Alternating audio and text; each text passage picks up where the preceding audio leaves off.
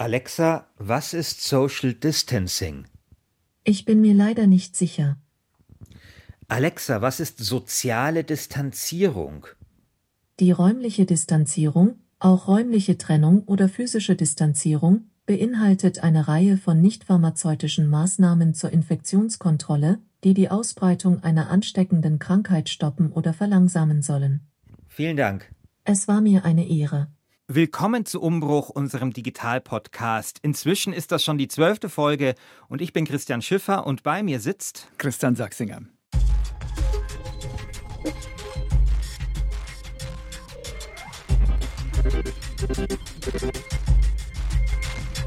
Ja, die Corona-Krise hat uns immer noch fest im Griff. Ich bin das erste Mal wirklich seit langer, langer Zeit wieder hier im Bayerischen Rundfunk, im Funkhaus, um mit dir, lieber Christian, eine Folge Umbruch aufzunehmen. Sonst arbeite ich sehr, sehr, sehr, sehr viel von zu Hause aus. Wie ist das denn bei dir? Unterschiedlich. Also wenn ich für die Netzwelt bei BR24 arbeite, dann äh, schreibe ich Artikel. Das heißt, das kann ich auch ganz gut von zu Hause aus machen. Ähm, ich habe aber auch viele Live-Auftritte in der Wirtschaftsredaktion mhm. bei B5 Aktuell und das ginge theoretisch auch. Ich habe zu Hause gute Mikrofone und einen Ort, an dem ich ungestört sprechen könnte. Aber wenn dann die Internetverbindung muckt äh, oh ja. und ich gerade in dem Moment auf Sendung bin, äh, dann gibt es natürlich ja. ein Problem. Also das ist noch zu unsicher. Insofern, ich würde sagen 50-50 zu Hause und im Funkhaus beziehungsweise in der Redaktion. Ja, wir wollen in dieser Folge über die Auswirkungen von Corona auf die Digitalisierung sprechen, denn es gibt in dieser Krise, das muss man ganz klar sagen, ganz, ganz viele Verlierer, aber möglicherweise auch einen großen Gewinner, nämlich das Internet. Social Distancing oder soziale bzw. räumliche Distanzierung, wie wir gerade gelernt haben, ist ja das Gebot der Stunde und Technologie hat ja schon immer dazu beigetragen, dass man über Entfernungen Informationen austauschen konnte. Also wenn ich da denke an Rauchzeichen, etwas ganz Banales oder Brieftauben, Telegrafen, später natürlich das Telefon. Und das Internet hat aber diesen Informationsaustausch über eine große Entfernung hin nochmal auf ein ganz neues Level gehievt. Ich habe ein Beispiel mitgebracht, ein sehr persönliches äh, Beispiel. Meine Mutter ist ja Spanierin, haben wir, glaube ich, hier schon mal thematisiert und lebt in Spanien, ist in Rente und die schickt mir jeden Tag, immer zur selben Zeit, die Anzahl der Toten in Spanien und die Anzahl der Infizierten. Oh Gott. Jeden Tag. Und irgendwann habe ich gesagt, du Mama, warum machst du das eigentlich? Und das hat sie mir dann geschickt als Antwort. Warum ich dir das sage? Weil es die einzige Abwechslung ist, die ich jeden Tag hier habe. Wir sind total gesperrt und das seit 31 Tagen. Wir können nicht mal einkaufen gehen zusammen. Dein Vater fährt mit dem Auto allein, der darf nur eine Person, darf nur eine Person einkaufen gehen. Das ist eine Katastrophe. Ich bin total alarmiert. Ich sehe gar nicht den Tag, den ich nach München kommen kann. Also, ich werde dir weiter die Toten jeden Tag schicken. Tschüss. Das ist bitter. Ja, es ist so eine Mischung. Also ich, es ist traurig und süß zugleich. Und es ist aber, finde ich, so ein schönes Beispiel, wie wichtig das Internet halt ist. Also es wäre sehr schwierig gewesen, vor 30 Jahren ähm, sich so austauschen zu können. Und ich habe hier dann doch, obwohl das tausende Kilometer sind, die zwischen uns liegen, doch ein ziemlich gutes Bild, wie es meinen Liebsten geht und äh, wie es meiner Familie eben geht. Wie ist das denn bei dir im Hause Sachsinger? Also ich habe keine Eltern in Spanien oder in Frankreich, wo es ja auch ziemlich mhm. Äh, stark beschränkt ist. Ich habe außer meiner regulären Arbeitszeit keine besonderen Termine. Das heißt eigentlich, ähm, das Leben ist relativ entspannt. Ich wohne direkt am Waldrand und kann da regelmäßig spazieren gehen. Für mich entschleunigt sich der mhm. Alltag um ein gutes Stück und äh, ich glaube, ich kann nicht wirklich meckern momentan da bist du halt auch in einer, glaube ich, sehr besonderen Situation. Klar ist, das Internet hat in dieser Krise, glaube ich, eine ganz neue Bedeutung bekommen, gerade auch für das Arbeitsleben. Wir im BR, wir machen hier ja auch äh, Videokonferenzen und ich muss sagen, das ist schon ein bisschen gewöhnungsbedürftig, vor allem am Anfang gewesen. Also immer hatte jemand sein Mikro an, sodass diese Hintergrundgeräusche drauf waren, die sich angehört haben wie so ein Laubbläser. Und ja, du hast ja auch oft in den Gärten genau, plötzlich schmeißt der Nachbar genau, den Rasen mehr. Genau, und das war immer so ein grundsätzliches Problem. Die Leute hatten keine Headsets, das heißt schlechte Mikrofone. Dann gab es immer jemanden, der jemanden nicht hören konnte und der uns aber auch nicht hören konnte, weshalb ihm niemand dann sagen konnte, dass wir ihn nicht hören können. Also lauter solche Sachen. Die gute Nachricht ist, es geht ja nicht nur uns so. Genau. I would like to invite Mrs. Angela Merkel, Chancellor of the Federal Republic Germany. Ja, wir hören hier äh, eine Konferenz, Videokonferenz von der WHO und gerade wird aufgerufen Angela Merkel. Your Excellency, you have. Yeah, I, can you hear me now? Yes, yes, we can hear you. Okay. Ja, also das war die Konferenz von Angela Merkel und da sehen wir, das passiert eben auch den ganz Großen. Ja, und das ist eigentlich ein gutes Beispiel dafür, was wir hier alle zusammen machen. Also wir proben Digitalisierung im Hauruck-Verfahren und natürlich, da knirscht es ab und zu noch im Getriebe, nicht nur bei uns, sondern auch bei den Mächtigen. Ja, ich habe noch ein anderes schönes Beispiel dabei. Ich war letztens beim Lach-Yoga. Äh, Was ist das? Lach-Yoga, da treffen sich Leute zum Lachen und normalerweise machen die das im Westpark und die albern dann da rum und ich, ich habe dazu einen Beitrag gemacht und ich dachte, das ist bestimmt mega albern, war es auch. Ich habe aber gesehen, dass es den Leuten, die dorthin gegangen sind, total gut getan hat, mal so ein bisschen rumzualbern und so das innere Kind rauszulassen. Und dann habe ich halt gelesen, dass aufgrund von Corona das nicht mehr im Westpark stattfinden kann, sondern jetzt online stattfinden muss, im Internet in der Videokonferenz. Und dann war ich total interessiert, wie das jetzt per Videokonferenz äh, funktioniert. Und ich war dann erstaunt, also es funktionierte gut, aber es gab auch kleinere Probleme. Das rhythmische Klatschen aus dem klassischen Ho, ha, ha, ha, also zur Seite. Und dann zur anderen Seite. Aber schauen wir mal, dass wir das gemeinsam hinkriegen. Ihr macht langsam, ihr macht gleich mit. Ho, ho, ho, ha, ha, ha. Ja, ho, ho, ha, ha, ha. Aber wir haben es nicht gleichzeitig hinbekommen, weil das Problem war, äh, diese Latenz. Ne? Also Latenz ist äh, quasi die Zeitverzögerung, die durch das Internet entsteht. Und bisher war Latenz nur so ein Problem für Leute wie mich die übers Internet irgendwelche krassen Computerspiele gespielt haben, wo dann so eine Verzögerung wirklich ein Problem ist. Und jetzt finde ich es total interessant, dass dieses Latenzproblem plötzlich auch das Lach-Yoga heimsucht und plötzlich dieses Problem eben auch andere Leute haben und nicht nur so krasse Gamer wie ich. Ja, neben der Latenz gibt es natürlich verschiedene Dinge, die nicht funktionieren können. Beim Internet Reaktionszeit ist das eine, aber Datengeschwindigkeit ist das andere, mit der wir in diesen Tagen auch immer wieder kämpfen. Und es gibt verschiedene Gründe, wenn es äh, sozusagen datenmäßig nur reintröpfelt bei uns zu Hause. Das kann der Rechner selber sein, das kann aber auch der Router oder die WLAN-Verbindung sein.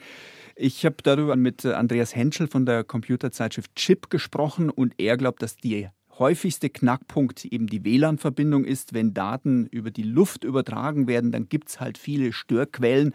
Seiner Ansicht nach kann es einfach auch nur daran liegen, dass der Router nicht gut dasteht.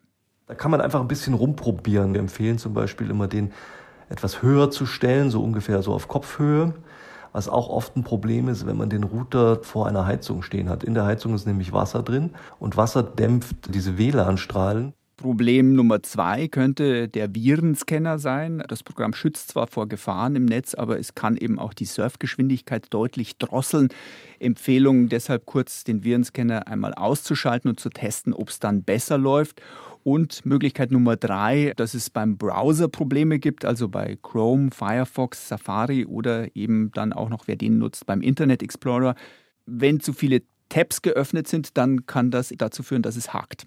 Also die Browser heute, da kann man ja jede Seite offen lassen und dann einfach die mit so Reitern wieder hervorholen. Ich gehöre auch zu der Sorte von Leuten, die da gern mal 50 Seiten offen haben und man merkt dann mit der Zeit, dass der Rechner tatsächlich in die Knie geht, weil er im Hintergrund halt alle Seiten aktuell versucht zu halten. Und das fordert natürlich einiges an Systemressourcen. Also es ist ein bisschen nervig, alles durchzutesten, woran es liegen könnte. Man kann auch versuchen, vielleicht ähm, alle Probleme auf einen Schlag auszuschließen, nämlich indem man den Rechner einfach an einen anderen Ort mitnimmt, zum Beispiel äh, in die Wohnung eines Freundes und dort ans Internet anschließt und prüft, ob dann die volle Datengeschwindigkeit jetzt ankommt oder wieder nur ein Bruchteil davon. Es kann natürlich auch daran liegen, und das ist gar nicht so selten der Fall, dass eben der Internetprovider nicht schnell genug die Daten auf den Rechner bringt. Darauf deuten übrigens auch Auswertungen der Bundesnetzagentur hin. Bei gut 900.000 Messungen von Festnetzkunden in ganz Deutschland wurde bei weniger als 13 Prozent die zugesagte Geschwindigkeit nur erreicht. Verbraucherschützer kritisieren seit längerem, dass die Unternehmen ihre versprochenen Geschwindigkeiten nicht liefern. Lina Erik vom Verbraucherzentrale Bundesverband rät deshalb erst einmal, den Vertrag mit dem Internetprovider genau anzuschauen. Die Internetanbieter, die müssen in ihren Verträgen angeben, welche Geschwindigkeit sozusagen minimal vorliegt, welche maximal vorliegt und welche in der Regel vorliegen soll. Aber an dieser Geschwindigkeitsangabe, die dann regelmäßig vorliegen soll, laut dem Anbieter, kann man sich orientieren. Wenn die nicht erreicht wird, dann hat man auf jeden Fall die Möglichkeit zu sagen, hier stimmt was nicht. Ich möchte gerne, dass das geändert wird. Und die Bundesnetzagentur bietet die Möglichkeit an, die tatsächliche Internetgeschwindigkeit zu messen. Unter der Internetadresse breitbandmessung.de bekommt man mit ein paar Klicks angezeigt, wie viel von den versprochenen Bits tatsächlich auf dem Rechner landen. Klafft das dann regelmäßig auffällig auseinander, dann kann man dies auch noch über eine App, die die Bundesnetzagentur ebenfalls zur Verfügung stellt, abspeichern und das dann diese abgespeicherten Daten als Argumentationshilfe gegenüber dem Internetprovider verwenden. Aber das Problem, es gibt bislang noch kein Recht auf Bandbreite in Deutschland, auf das man sich als Kunde berufen kann. Und man muss da leider auf die Kulanz der Provider hoffen, bislang zumindest noch.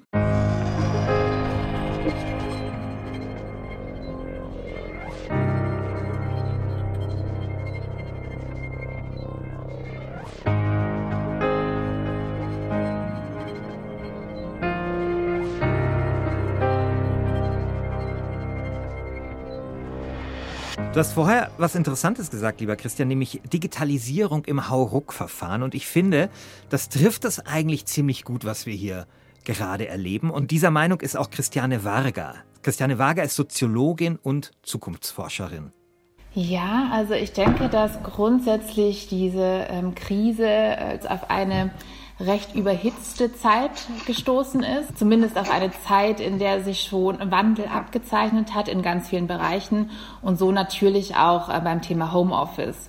Da gab es ja schon unterschiedliche Signale und Versuche, das zu machen, aber vielleicht gerade in traditionelleren Unternehmen ist es nie so richtig in die Puschen gekommen. Und dadurch, dass das jetzt zwangsläufig ähm, auch ausprobiert wird, merken viele, dass es doch relativ gut funktioniert und dass es eine schöne Ergänzung sein kann. Also das Homeoffice als schöne Ergänzung. Wie ist das bei dir, Christian? Also ist das noch eine schöne Ergänzung oder ist das doch äh, ein bisschen nervig nach so vielen Wochen und du sehnst dich nach den schönen Schreibtischen hier im Bayerischen Rundfunk? Vielleicht weniger nach den Schreibtischen, aber diese Zwischendurchgespräche mit den Kollegen vermisse ich auf alle Fälle. Ich hätte schon gern Abwechslung und vielleicht, wenn man so das Verhältnis von Homeoffice und äh, Büroalltag irgendwie äh, beziffern könnte, sollte ich würde vielleicht zwei Tage gerne zu Hause bleiben in der Woche und äh, dann drei Tage in die Redaktion gehen. Und vielleicht ist das auch wirklich unser Zukunftsmodell Geschäftsmodell. Bundesarbeitsminister Hubertus Heil glaubt ja tatsächlich ein solches Bedürfnis erkannt zu haben. Der Anteil der Arbeitnehmer im Homeoffice ist einer Statistik zufolge in der Corona-Krise von 12 auf 25 Prozent gestiegen. Und Heil plant deswegen ein gesetzliches Recht auf Homeoffice. Im Herbst soll es kommen. Und dann können wir, wenn wir wollen, zumindest ein paar Tage in der Woche zu Hause bleiben. Wir haben dann ein Recht darauf, aber wir müssen nicht. Und ich bin gespannt, ob der Minister dieses Gesetz diesen Plan durchbekommt. Also wir hören, 25 Prozent der Menschen arbeiten äh, im Homeoffice. Das heißt aber auch, dass 75 Prozent nicht im Homeoffice arbeiten. Und daran sieht man auch sehr schön, dass dieses von zu Hause arbeiten können eben auch ein Privileg ist. Ja, also das kann nicht jeder machen. Also ein Bauarbeiter kann nicht äh, sagen, hey, ich klappe jetzt den Laptop bei mir zu Hause auf und mische den Beton einfach im Wohnzimmer an. Es hängt einfach sehr, sehr viel vom Job an, ob man so eine Möglichkeit überhaupt nutzen kann. aber auch von der Wohnung. Das sagt Christiane Varga, die Zukunftsforscherin. Also es hat damit zu tun, wie ich wohne, ob ich mich da auch gerne aufhalte, ob ich genügend Platz und genügend Raum habe für mich und wenn ich nicht alleine lebe, dann auch für, für meine Familie, dass da jeder auch Rückzugsorte hat. Wenn dann äh, der Papa mal auf dem Peloton irgendwie eine kleine Digitaltour fahren möchte, dass er andere nicht stört dabei. Christiane Varga hat Peloton erwähnt, also mhm. wo sich der Vater draufschwingt, um ein paar digitale Fahrradtouren zu machen. Hast du von Peloton schon mal gehört? Mhm, gehört schon, das sind diese Home-Training-Fahrräder, aber ich, ich bin noch nie auf einem gesessen. Ja, Home-Training-Fahrräder ist tatsächlich, glaube ich, eine beachtliche Untertreibung. Es ist schon sehr Hightech quasi. Peloton ist eine US-amerikanische Firma, auch börsennotiert, und die stellen einem eben so ein unfassbar krasses Hightech-Fitness-Fahrrad in die eigene Bude und man zahlt dann quasi dieses Fahrrad, glaube ich, ab und zugleich eine Mitgliedschaft bei Peloton. Da ist das dran gebunden. Und dafür kann man dann an so Online-Fitnesskursen teilnehmen. Also dieses Fahrrad hat einen riesigen Bildschirm vorne dran und dann kann man halt zu bestimmten Stunden mit einer Trainerin und vielen anderen Peloton-Besitzern, das ist auch so eine Community, halt hier richtig schön äh, so Fitnesskurse auf seinem Rad buchen. Also das ist das Konzept. Es gab vor einiger Zeit mal eine Weihnachtswerbung von Peloton. Da schenkt der Mann der Frau so ein Peloton und sie schickt ihm dann immer Videos davon, wie sie auf diesem Rad trainiert. Okay, ready? Yes. Now. A Peloton? Give it up for our first time ride. All right, first ride. I'm a little nervous, but excited. Let's do this. Five days in a row. You surprised? Und, und es gab damals einen riesen Shitstorm, weil diese Werbung ist halt so, dann tut die Frau die ganze Zeit dem Mann äh, irgendwie Fotos und äh, Videos schicken, wie toll sie auf diesem Peloton trainiert und was das für ein tolles Geschenk war und wie toll sie jetzt fit sein kann für ihren Mann und so. Und du machst das aber, du machst das auch. Nee, ich mache das nicht. Okay. Mir ist das tatsächlich zu teuer. Also ich habe mir das mal angeschaut und äh, ich weiß nicht, ich meine, da kostet halt, dieses Fahrrad kostet schon die Miete 50 Euro und dann noch diese Mitgliedschaft 40 Euro. Also ganz ehrlich, also mir ist das zu teuer. Also ich überlasse das gerne Leuten aus dem Silicon Valley, die sollen das gerne machen, die, die verdienen genug für sowas. Äh, für mich ist das nichts. Ich habe so einen ganz alten Stepper zu Hause, der für 30 Euro, der tut dasselbe so. Ne? Aber Damals eben bei dieser Werbung, da gab es einen riesigen Shitstorm. Die, der Börsenkurs von Peloton ist eingebrochen und mittlerweile ist er aber wieder ganz stark gestiegen, weil klar, die Fitnessstudios haben zu und Peloton profitiert natürlich davon, dass man sowas wie die eigene Fitness dann eben in die eigenen vier Wände verlagern kann.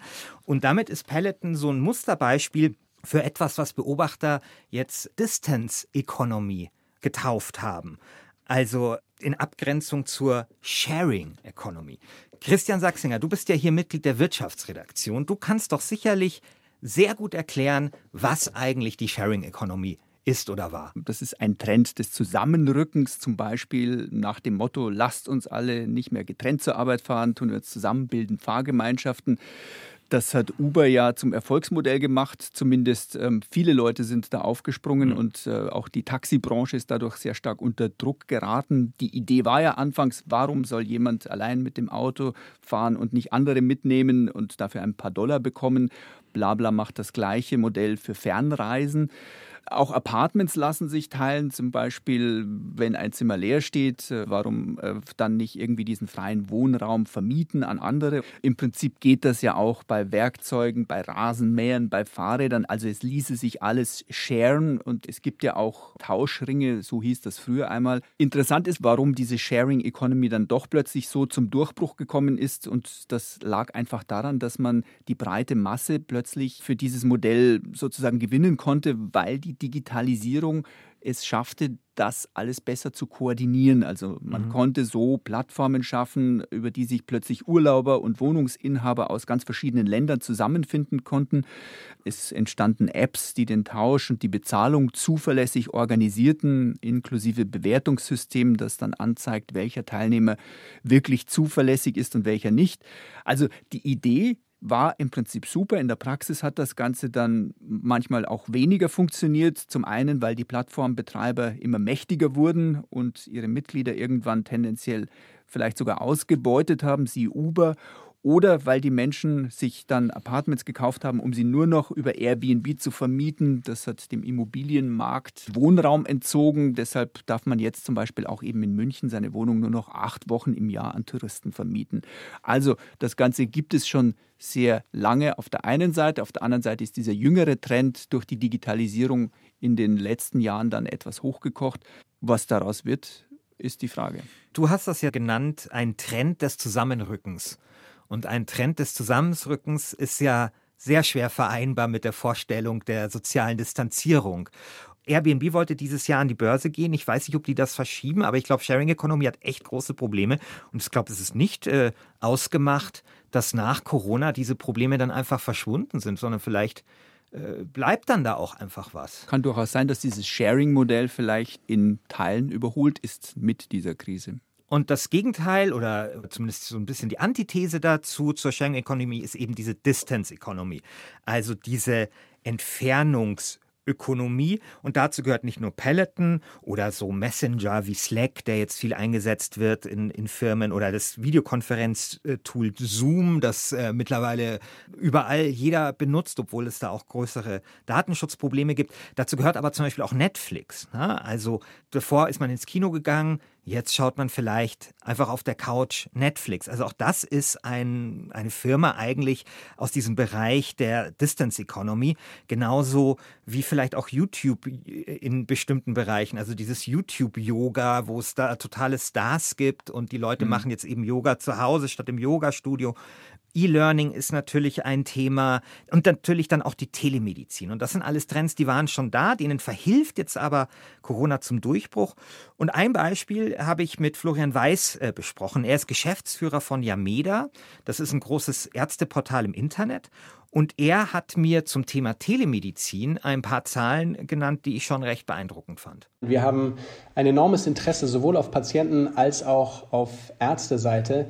Die Zahl der nutzenden Ärzte und Psychotherapeuten ähm, hat sich seit der Corona-Krise bei uns vervierfacht. Also viermal so viele Ärzte und Psychotherapeuten nutzen heute das Angebot als noch vor der Krise. Und das ist eine Entwicklung der letzten ja, drei Wochen, eigentlich vier Wochen gewesen. Und wir sehen, dass auch die Nachfrage nach der Videosprechstunde äh, auf Patientenseite sehr, sehr stark ähm, steigt. Also im Vergleich zum Vormonat führen wir aktuell ungefähr siebenmal so viele Videosprechstunden durch wie noch im Vormonat. Aber kann man denn überhaupt etwas dazu sagen, wer genau Telemedizin-Angebote in Anspruch nimmt, Christian? Ich kann mir vorstellen, dass das für Allgemeinärzte einfacher ist, äh, wenn man einfach etwas abklären muss. Aber wie ist das mit den Fachärzten? Das habe ich mich auch gefragt, weil ich mir nämlich auch dachte, ich weiß nicht, so ein Orthopäde oder so, wie soll das denn jetzt äh, gehen per Telemedizin, ja? Oder denken wir an Psychologen, ne, wo es ja auch dann Datenschutzfragen äh, sich vielleicht auftun, noch mehr als, als sowieso schon. Und äh, ich habe das Florian Weiß auch gefragt und war eigentlich ziemlich überrascht von seiner Antwort. Aktuell ist es so, dass natürlich gerade die Allgemeinärzte, die Hausärzte, aber auch die Internisten besonders davon profitieren, dass sie die erste Anlaufstelle für Patienten sind, die den Verdacht hegen, sich eventuell mit dem Coronavirus infiziert haben zu können. Das ist mal, die erste Gruppe, aber wir sind auch selber überrascht, dass die Nachfrage aus allen Fachgebieten kommt, weil die Krise auch dazu führt, dass andere Ärzte, Arztgruppen durchaus auch betroffen sind, weil die Praxen leer sind, weil die Patienten das Haus nicht mehr verlassen, vielleicht auch nicht akute Behandlungen aufschieben. Wir haben auch genauso Zahnärzte, äh, Gynäkologen, Dermatologen, ähm, eigentlich das ganze Spektrum an Fachgebieten, die Interesse daran haben, um mit ihren Patienten auch in der Krise in Kontakt bleiben zu können.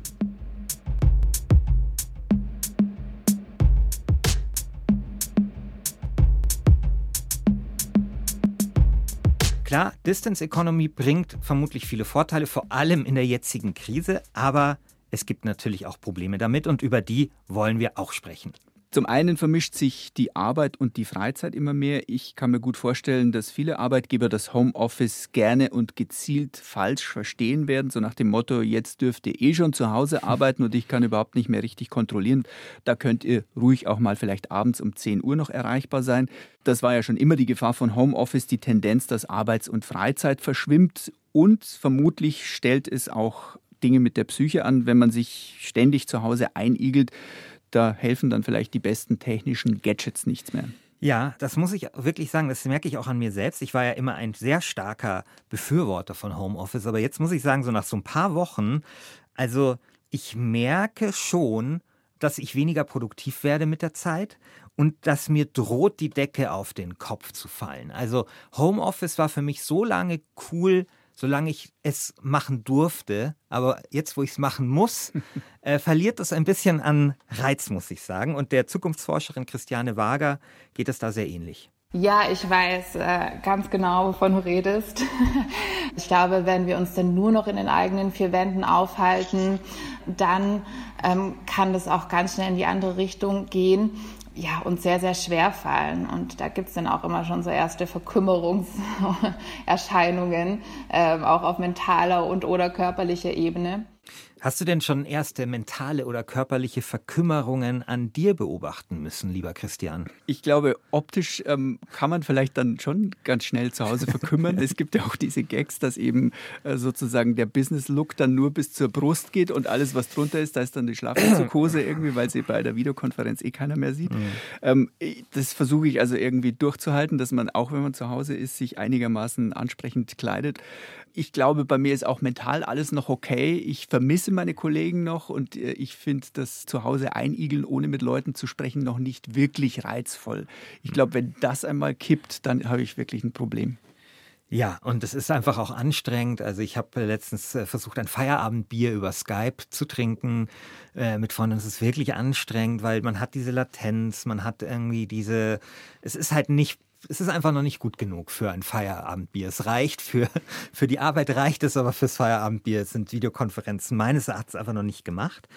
Wichtig ist, du hast ja schon gesagt, du äh, ziehst dich ja auch an fürs Homeoffice. Es wird ja immer wieder auch gesagt, wenn äh, über das Homeoffice gesprochen wird, dass man sich da eine Struktur geben soll, ähm, dass man sich auch eben anziehen soll, dass man den Tag auch durchtakten soll, damit die Tage sich eben unterscheiden, dass man sich kleine Aufgaben geben soll, dass man den Arbeitstag durchsimulieren soll.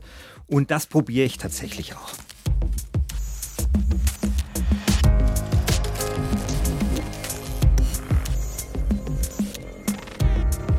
Was denkst du denn, Christian? Was wird von diesem Corona-Digitalisierungsschub bleiben? Also wird es nur noch Sofa-Kino geben statt echten Kino, nur noch Peloton statt Fitnessstudio, nur noch Telemedizin statt Arztbesuch?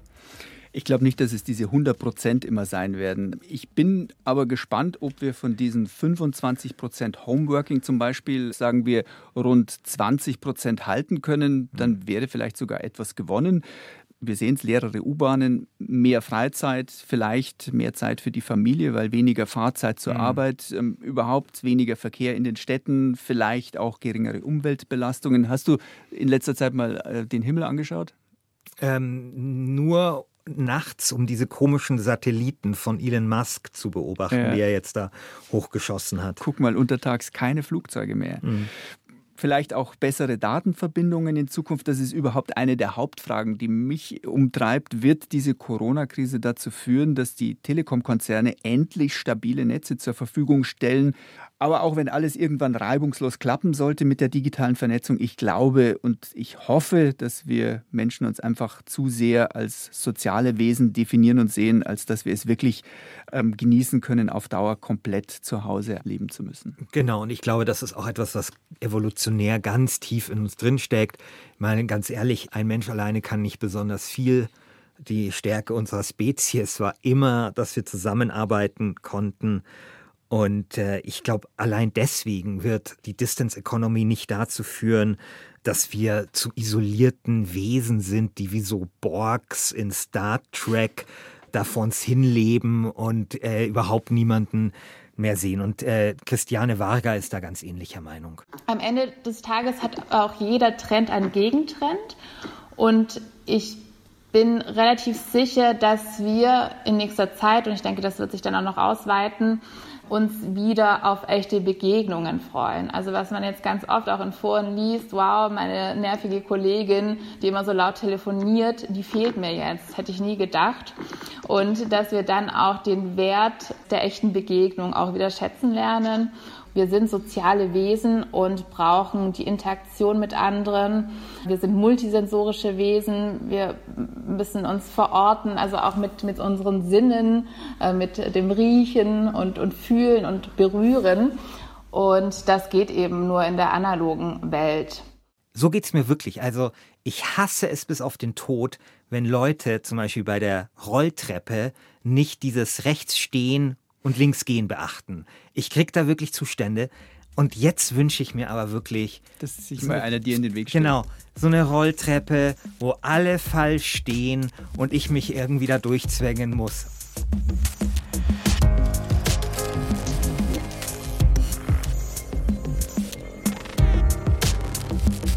Was gibt es denn nächstes Mal, Christian, bei uns in Umbruch? Das nächste Mal sprechen wir Überraschung wieder über Corona, aber vielleicht ein Thema, ähm, ja, das auch so ein bisschen in die Zukunft weist, nämlich die Frage, welchen Beitrag Technologie leisten kann, möglicherweise, damit wir diese Krise hinter uns lassen können und wenigstens ein bisschen unser altes Leben wiederbekommen. Stichwort Corona-Apps, über die ja viel diskutiert wird. Es sollte ja eigentlich schon nach Ostern eine Corona-App geben. Das hat sich jetzt, es gab dann Streit, dann hat sich das wieder verschoben. Jetzt heißt das vielleicht Ende Mai oder in ein paar Wochen. Müssen wir mal gucken. Wenn wir Glück haben, gibt es bis zur nächsten Umbruchfolge dann schon eine Corona-App. Dann können wir ausführlich über äh, die sprechen. Und sollte es die nicht geben, dann sprechen wir eben darüber, was es für eine Corona-App wahrscheinlich geben wird und wo so ein bisschen die Vor- und Nachteile sind. Und natürlich sprechen wir dann darüber, was Datenschützer ähm, dazu sagen und Datenschutzexperten. Thomas Petri, der bayerische Datenschutzbeauftragte, der ist jetzt schon mal, na sagen wir mal, vorsichtig optimistisch. Zunächst einmal haben die Entscheidungsträger ja sich für eine App entschieden, die auf freiwilliger Basis erfolgen soll. Und es soll eine Tracing-App sein. Es soll also keine App sein, bei denen der Staat seine Bürgerinnen und Bürger auf Schritt und Tritt überwacht. Und insofern bin ich für diese Grundsatzentscheidung erstmal dankbar, das ist schön. Aber natürlich kann ich das abschließend datenschutzrechtlich erst beurteilen, wenn sie auf dem Markt ist. Das war Thomas Petri, Bayerns Datenschutzbeauftragter, der zumindest die Grundrichtung, in die diese App wahrscheinlich gehen wird, schon einmal nicht schlecht findet. Das war's mit dem Umbruch Nummer 12. Soweit sind wir schon. Ähm, ihr findet uns wie immer überall, wo es Podcasts gibt. Folgt uns, abonniert uns. Wir freuen uns. Am Mikrofon verabschiedet sich Christian Sachsinger und Christian Schiffer.